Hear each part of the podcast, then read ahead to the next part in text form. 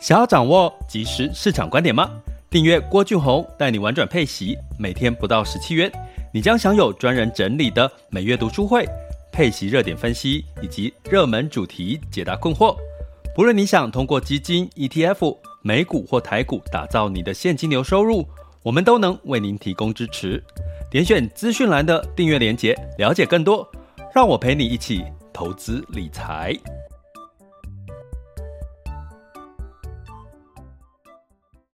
这里是完全配息笔记投资讲白话，一个从投资人角度带你一起掌握全球市场的脉动，分析配息标的、美股、台股、A 港股即时热点，陪伴你不再害怕市场涨跌的风险，一起稳健财富成长。亲爱的各位，大家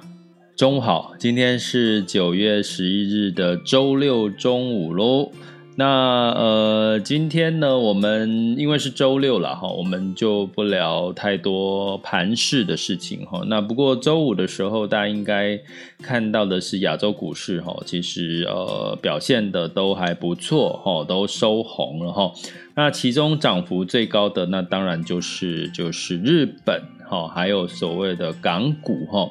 都涨了将近有一个 percent 以上哈，来给各位看一下我目前的数据哈。我们周一会再来好好的再讲解一下哈。不过这个周五的时候，昨天其实日经上涨了一点二五 percent，然后呃香港恒生上涨了一点九一，那台湾加权指数上涨了零点九八哈。那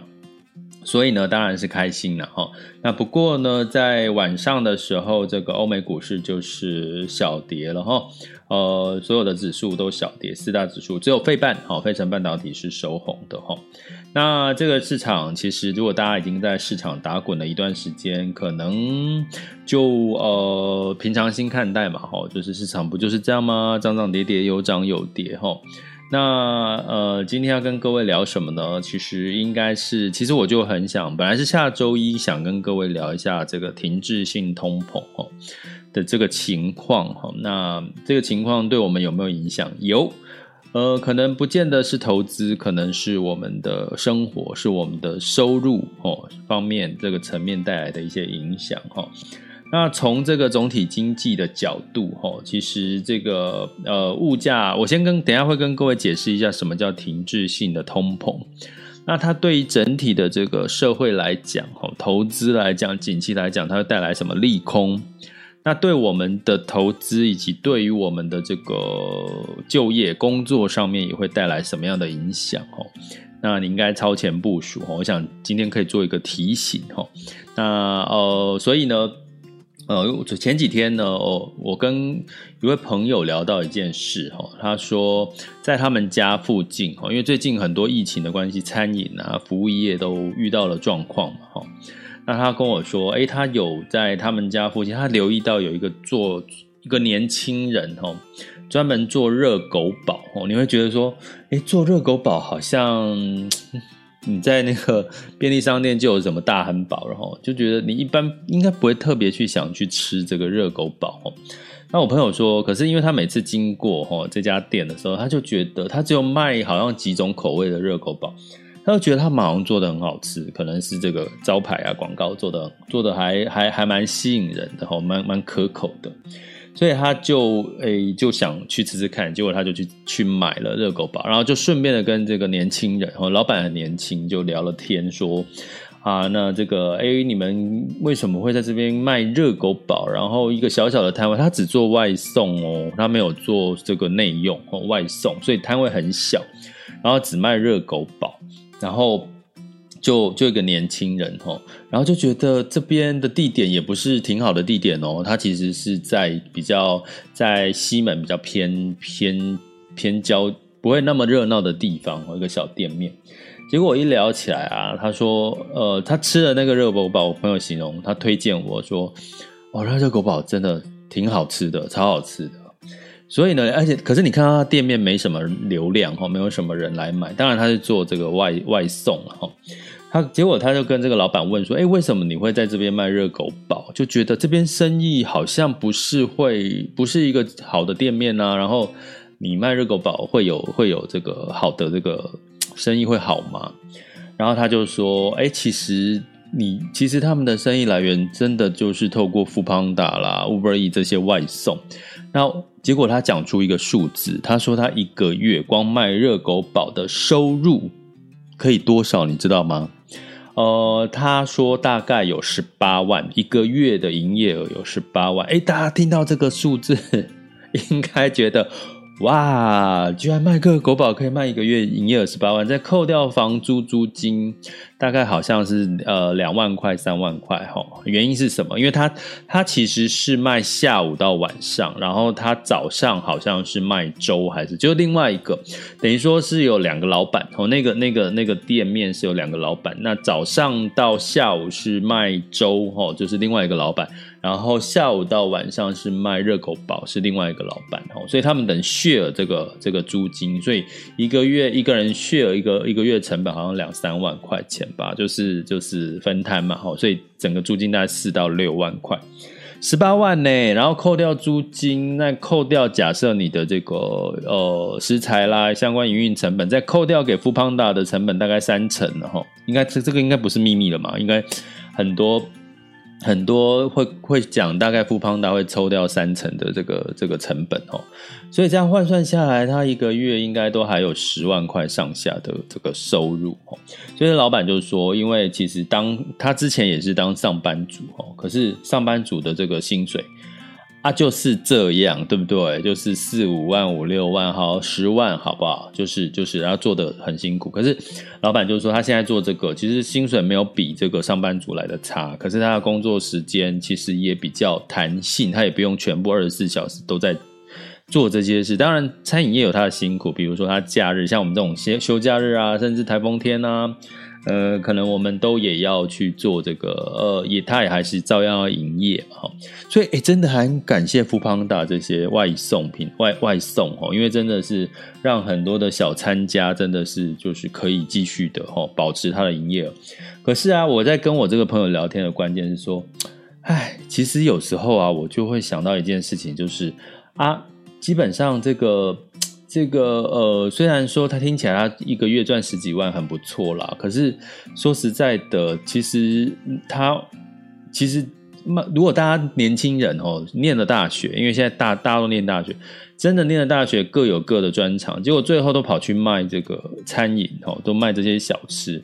那真正的这个社会哈，就我们讲社会哈，就是这个生产力就是要靠这些专业人士他学的专长。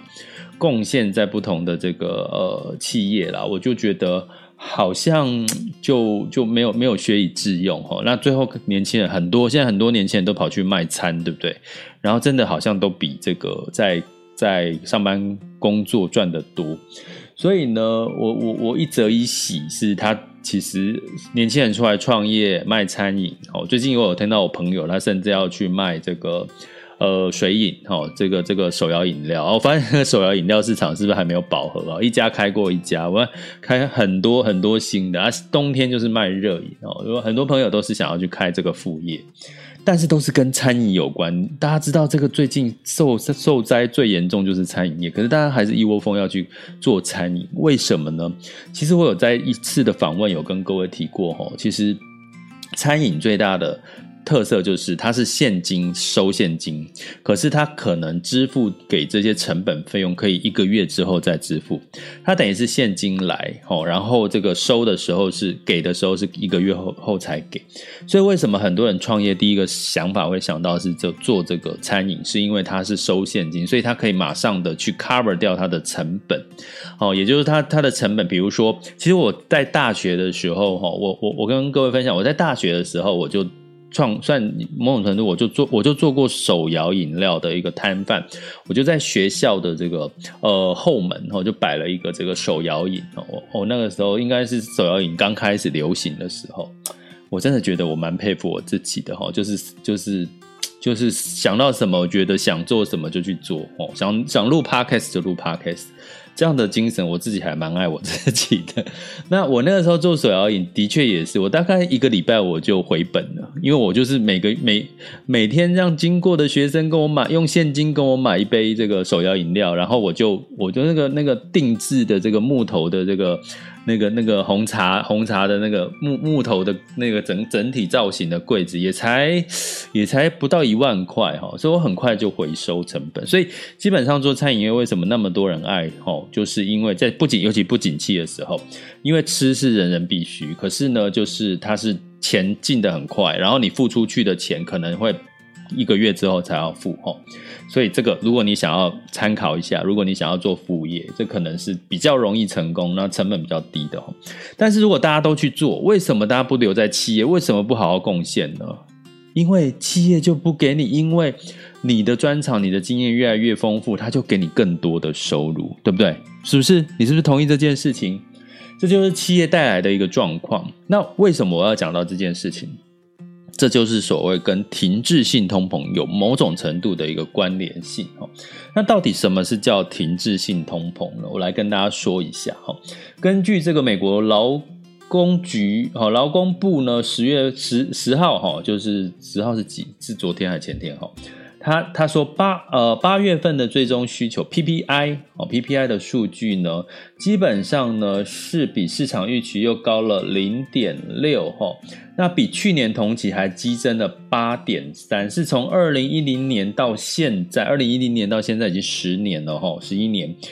最高的一次，就是增加的幅度最高。那如果你是我的学员，或者是上过。订阅的学员，或者是我带你玩转配息课程的学员，应该都有听到我讲过。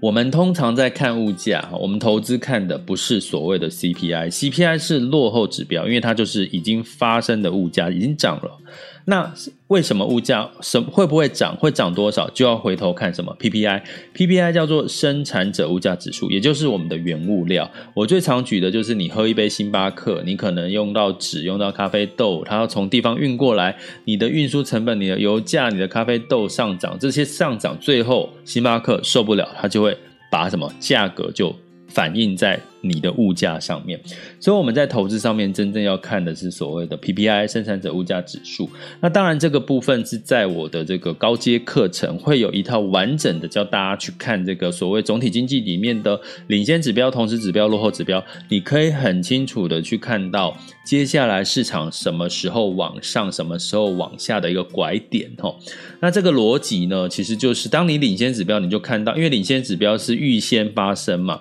那预先发生。thank you 代表什么时候会到高点往下，你就看什么落后指标什么时候也从，因为它落后跟上，所以它是不是当你领先指标往上，落后指标是是随后跟上，当它准备跟上的时候，可能就是领先指标要往下的时候，所以这个就是我们预测市场拐点的一个非常好用的做法。那在我们的高阶课程的部分会。会这个呃有教到这个细节哦，怎么去去看这件事情，怎么去预测这个市场的拐点。那这个课呢，就在我们的网校哈，school 点 happy to be rich dot com，大家可以去看一下我们的这个高阶课程。我们课程名称叫呃带你，就你也可以成为火眼金睛的这个市场投资达人哦，这样一个主题。大家有兴趣的话，可以去。了解一下哈，因为其实这很有趣哈，你可以看透这个整体的市场的循环的这个呃市场的高点低点，其实就像什么，我常常举例，就像人生的流年。如果你可以看得出你现在是属于人生的高点，或者是你人生的最低谷的话，那就不是问题的啊，因为当你是。人生的谷底的时候，你就知道你要反弹啦、你接下来就要为你的是你的反弹做准备，做什么准备？你就要开始怎么样？呃，就是要布局啦，对不对？那如果你发现你现在可能某种程度已经到了人生的高点，看不看得出来？看得出来啊。通常你最自满的时候，你最骄傲的时候，你稍微冷静下来，发现你你居然。你的态度跟以前不一样的，或者是你周遭的朋友，你开始发现你有些东西已经差不到，差不多到紧绷的时候，那通常就是你人生的高点了。那人生的高点呢，你怎么办？接下来该做什么事情？你就开始要要收啦，要收成啊，就开始慢慢的保守啊，开始要要要成为一个所谓的呃再再次学习啦，或者是付付出的那个人，或者是不要再去再去扩充哈，再去投资，再去添购更多的设备，因为你可能已经在成长已经到了一个地步，所以人生跟市场的景气循环，人生的流年吼高低跟景气循环，其实真的是有很多雷同的地方。如果你可以看得透这一点，其实你的投资应该也都可以看得透很多的事情吼。那我再讲回来，所以呢，什么叫这个呃这个停滞性的通膨？简单的概念就是，今天呢我们的这个物价一直涨，通膨的概念就是物价一直涨。可是呢，物价一直涨的时候呢，最简单的逻辑是什么？最简单的逻辑是我们的这个利率，哈，利率相对来讲应该也要跟着一起涨，哦，应应该景气啦，各方面也要一起涨，利率、利息、升息要一起涨。那我用一个比较通俗的举例来跟各位讲这中间的的意义啦，就是说，诶，如果说我今天的这个呃生产者物价原物料一直涨，大家也知道嘛，现在什么呃油价有涨啦。现在因为航运啊，物流运输成本也涨了，所以这些呢，包含晶片，哦，就是车汽车，大家知道最近的这个汽车产业，因为晶片缺货涨价，所以造成汽车也要涨价，不管是二手车或者是这个新车都涨，甚至没有货，没有车可以卖。那这些呢，到最后涨价，涨涨涨在这个呃供应商哈制造厂商的身上。后来他觉得受不了了，他只好怎么样反映在物价。可是这个物价呢，如果在景气好的时候，消费者会买单。为什么？因为景气好啊，就是说市场就会觉得说，诶，我接下来可以升加薪呐，我投资会赚更多啦，我可能有更多的。这个机会啦，会给我带来更多的收入啦，所以我就算是这些物价上涨，我还是愿意买单，消费者愿意买单，那这就是一个良性的循环，哦，就是一般的这个良性的通膨。那什么叫停滞性的通膨？就是今天好这个。呃，这个业者呢，开始受不了这个物价一直呃，生产者这个原物料一直涨，它涨价，可是涨价呢，消费者不买单，因为消费者觉得未来不看好啊。现在不就是这样？第二塔病毒不知道接下来会发生什么事情，现在又有一个新的谬病毒又。到底这些病毒是事情是没完没了，大家已经好感觉好像看不到未来，所以大家会做的事情是什么？减少消费啊！你给我涨价，抱歉，那我就去喝便宜的东西，抱歉，我就去用一些替代性的一些商品，比如说咖啡一直涨，那我去干嘛？我就去自己手冲啊，或者是我就是去喝 Seven Eleven 的咖啡啦，或者是全家的咖啡，反正他们的咖啡现在喝起来也已经品质也都不错，价格是一半，好，所以呢，你会发现就是说什么叫停滞性通膨，就是生产者物价一直涨，涨到后来要反映到物价，物价照理说消费者要买单，因为他的薪水变多了，他的这个呃他的收入变多，所以物价涨，消费者可以接受，所以带来消费的一个正向的循环。哦，那可是呢，我刚刚讲就是它涨价了，可是消费者不买单，所以呢就产生景气就没有跟上来，经济就没有跟上来，就造成停滞性的通膨。所以呢，那我要讲一件事情，就是大家觉得你对接下来你的收入、你的这个、你的这个收入或者你的加薪是乐观还是还是悲观？好，你可以留言给我，或等一下。在这个举手哦，跟我分享一下你的看法哦。所以从这个角度来看，八点三，十年以来生产者物价八点三，这个情况呢，照理说哦，照理说美联储要做什么？它应该要升息。所以呢，有一个鹰派的说法就是说，我接下来呢，你应该要尽快升息，你不能再拖到二零二三年了。因为为什么？我会跟各位讲一个最重要的关键，从总体经济你去想，如果我今天是企业，原物料给我涨价，原物料给我涨价。然后呢，我为了要让消费者更愿意去买我的产品，我必须要努力的提升我的竞争力。什么叫提升我的竞争力？就是我要投资更多的厂房，呃，厂厂房哈，不是产房。哎呀，我怎么讲产房哈？更多的厂房哈。然后呢，你可能要做更多的促销，做更积极的客户服务。或者是让呃员工的生产力可以增加，甚至你要做加薪哦，你来提升你的生产力，降低你的成本，你才有机会哦，就是卖的你的这个营收才会更好。可是现在来了，因为现在的利率非常低，现在银行呢，只要企业跟银行借钱，你可能借到的利息是零点多趴、一趴左右的利息。请问一下，我现在物价涨了，我现在的这个成本只有零点多趴。那我今天是企业的老板，在座各位，如果你是企业的老板，你觉得你要很努力吗？你没有压力啊，我再讲一次那个逻辑哦。今天呢，虽然我物这个原物料一直涨，我成本利润越来越低，可是相对来讲，我原本的借款的成本也只有一趴零点多趴啊。所以基本上呢，我就算是赚的比较少，好，就算我的营营业额没有比较多，可是我的这个。我的这个借贷的成本也没有拉高，所以我也不用太努力的去怎么样增加我的生产力，去提升我的竞争优势，增加我的客服能力，或增加增加这个各位的薪水，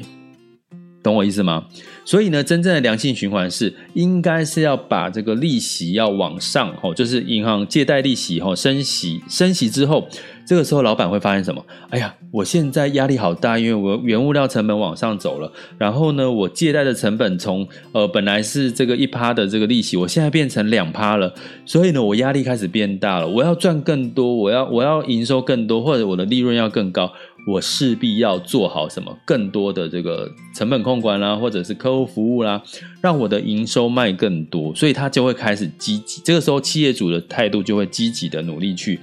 改善。改善它的经营的绩效，相对来讲，它也某种程度也会提升。比如什么叫提升？它会雇佣更多可以帮助它提升生产力，或者是你是一个属于有提升生产力的人，他就会鼓励你，然后甚至用加薪各种条件去挖掘更好的人才。其实，一般在经济学里面，这才是一个良性的一个经济成长的互动。所以，停滞性通膨带来的利空影响，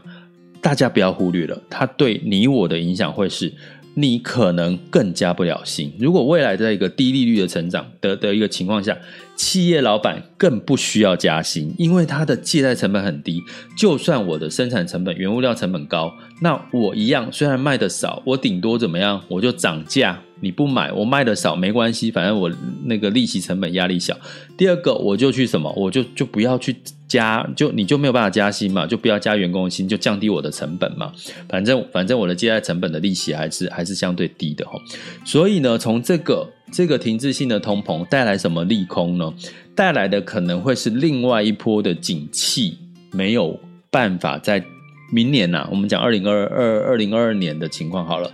就可能因为今年已经二零二一年已经是高基期了，你明年如果要你的股市投资、你的股票投资，希望它更好再往上冲，那你明年的这个成长哦，财务报告呃，企业财务报告或者营收成长一定要是更好嘛，你才会有预期你的这个股票会往上走。可是现在看起来是成本往上走，可是大家不敢消费，因为不知道未来会是怎么样，加薪。不可能期望加薪的啦，Delta 病毒怎么加薪？再加上这个呃市场上面的这个，我刚刚讲到，企业不见得要太努力，它只要维持就好。它现在只要维持，为什么？它维持有政府补助啊，有这个低利率的贷款啊，它不用太努力啊，不用投资太多啊。那涨价了，它就它就调，它就把反映在物价啊，它反正赚少一点而已嘛，它的成本并没有提高啊，懂我意思吗？好，所以呢，从这件事情。接下来，我们真的真的要稍微的保守的看待接下来，我们我们讲不要讲第四季，我们讲的是明年，然后明年你真的要稍微保守一下看待整体的这个市场，所以市场的利空。停滞性通膨可能带来第二次的经济的一个呃成长衰退。我们讲成长衰退，因为我们本来预期二零二二年应该成长更好，可是因为停滞性的通膨，所以呢就有专家预期二零二二年应该要升息了，开始有这个声音出来了。那一旦升息会带来什么状况？其实。带来的就是股市的波动就更大。可是对于债市呢，一旦升息，诶，某种程度它的债息有可能慢慢在拉高哈，所以是一个短空长多的一个状况哈。所以要跟各位讲一件事情，你该超前部署，你应该做好什么事情呢？其实你在你的投资布局上面，其实真的你要适度的学会上下车这件事情之外。其实我要讲的这件事情是你的工作，你真的趁，因为接下来进入到九月嘛，进入到第四季了。我有说秋秋收冬藏嘛，对不对？开始你要冬冬天到呃年底的时候，大家每一个企业都会去检讨今年一整年的它的绩效，对不对？他会检讨你们的业务报告，所以趁这个接下来进入秋天冬天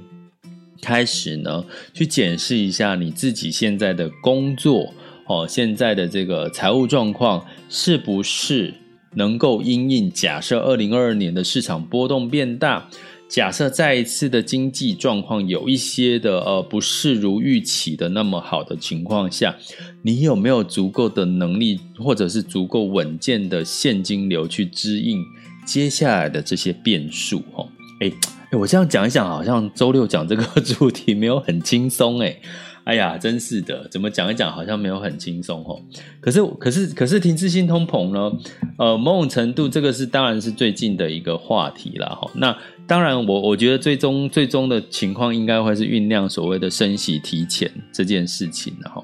那所以呢，就是简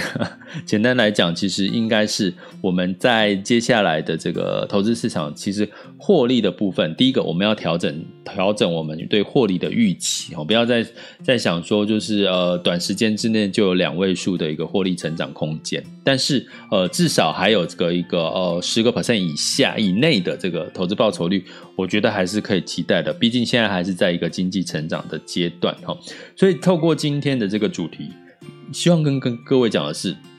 停滞性的通膨其实的确是正在发生的。为什么？两个条件：第一个，生产者物价指数往上，物价往上调；第二个就是所谓的呃物价往上调，大家慢慢会看到，因为晶片缺缺乏，还有所谓的运输成本提高，这个应该大家都看得到的事情。第二个最重要的是利息一直维持在低点。其实利息维持在低点，哈，它某种程度是政策性的，要让资金宽松嘛，哦，要带刺激经济嘛，大家应该理解。可是，一旦刺激到一段时间，应该慢慢要收敛的。其实收敛是好事，升息现在是好事，所以我给各位一个结论，就是它是一个如果升息，未来升息的这个讯息的话。假设在二零二零年底或者二零二三年，它其实都是一个短空长多的一个现象，好不好？长多齁，所以呢，两两呃两个建议就是，你可能就是要适度的上下车之外，第二个你可以做一个长期的布局。所谓的长期布局，就是你挑一呃找一些。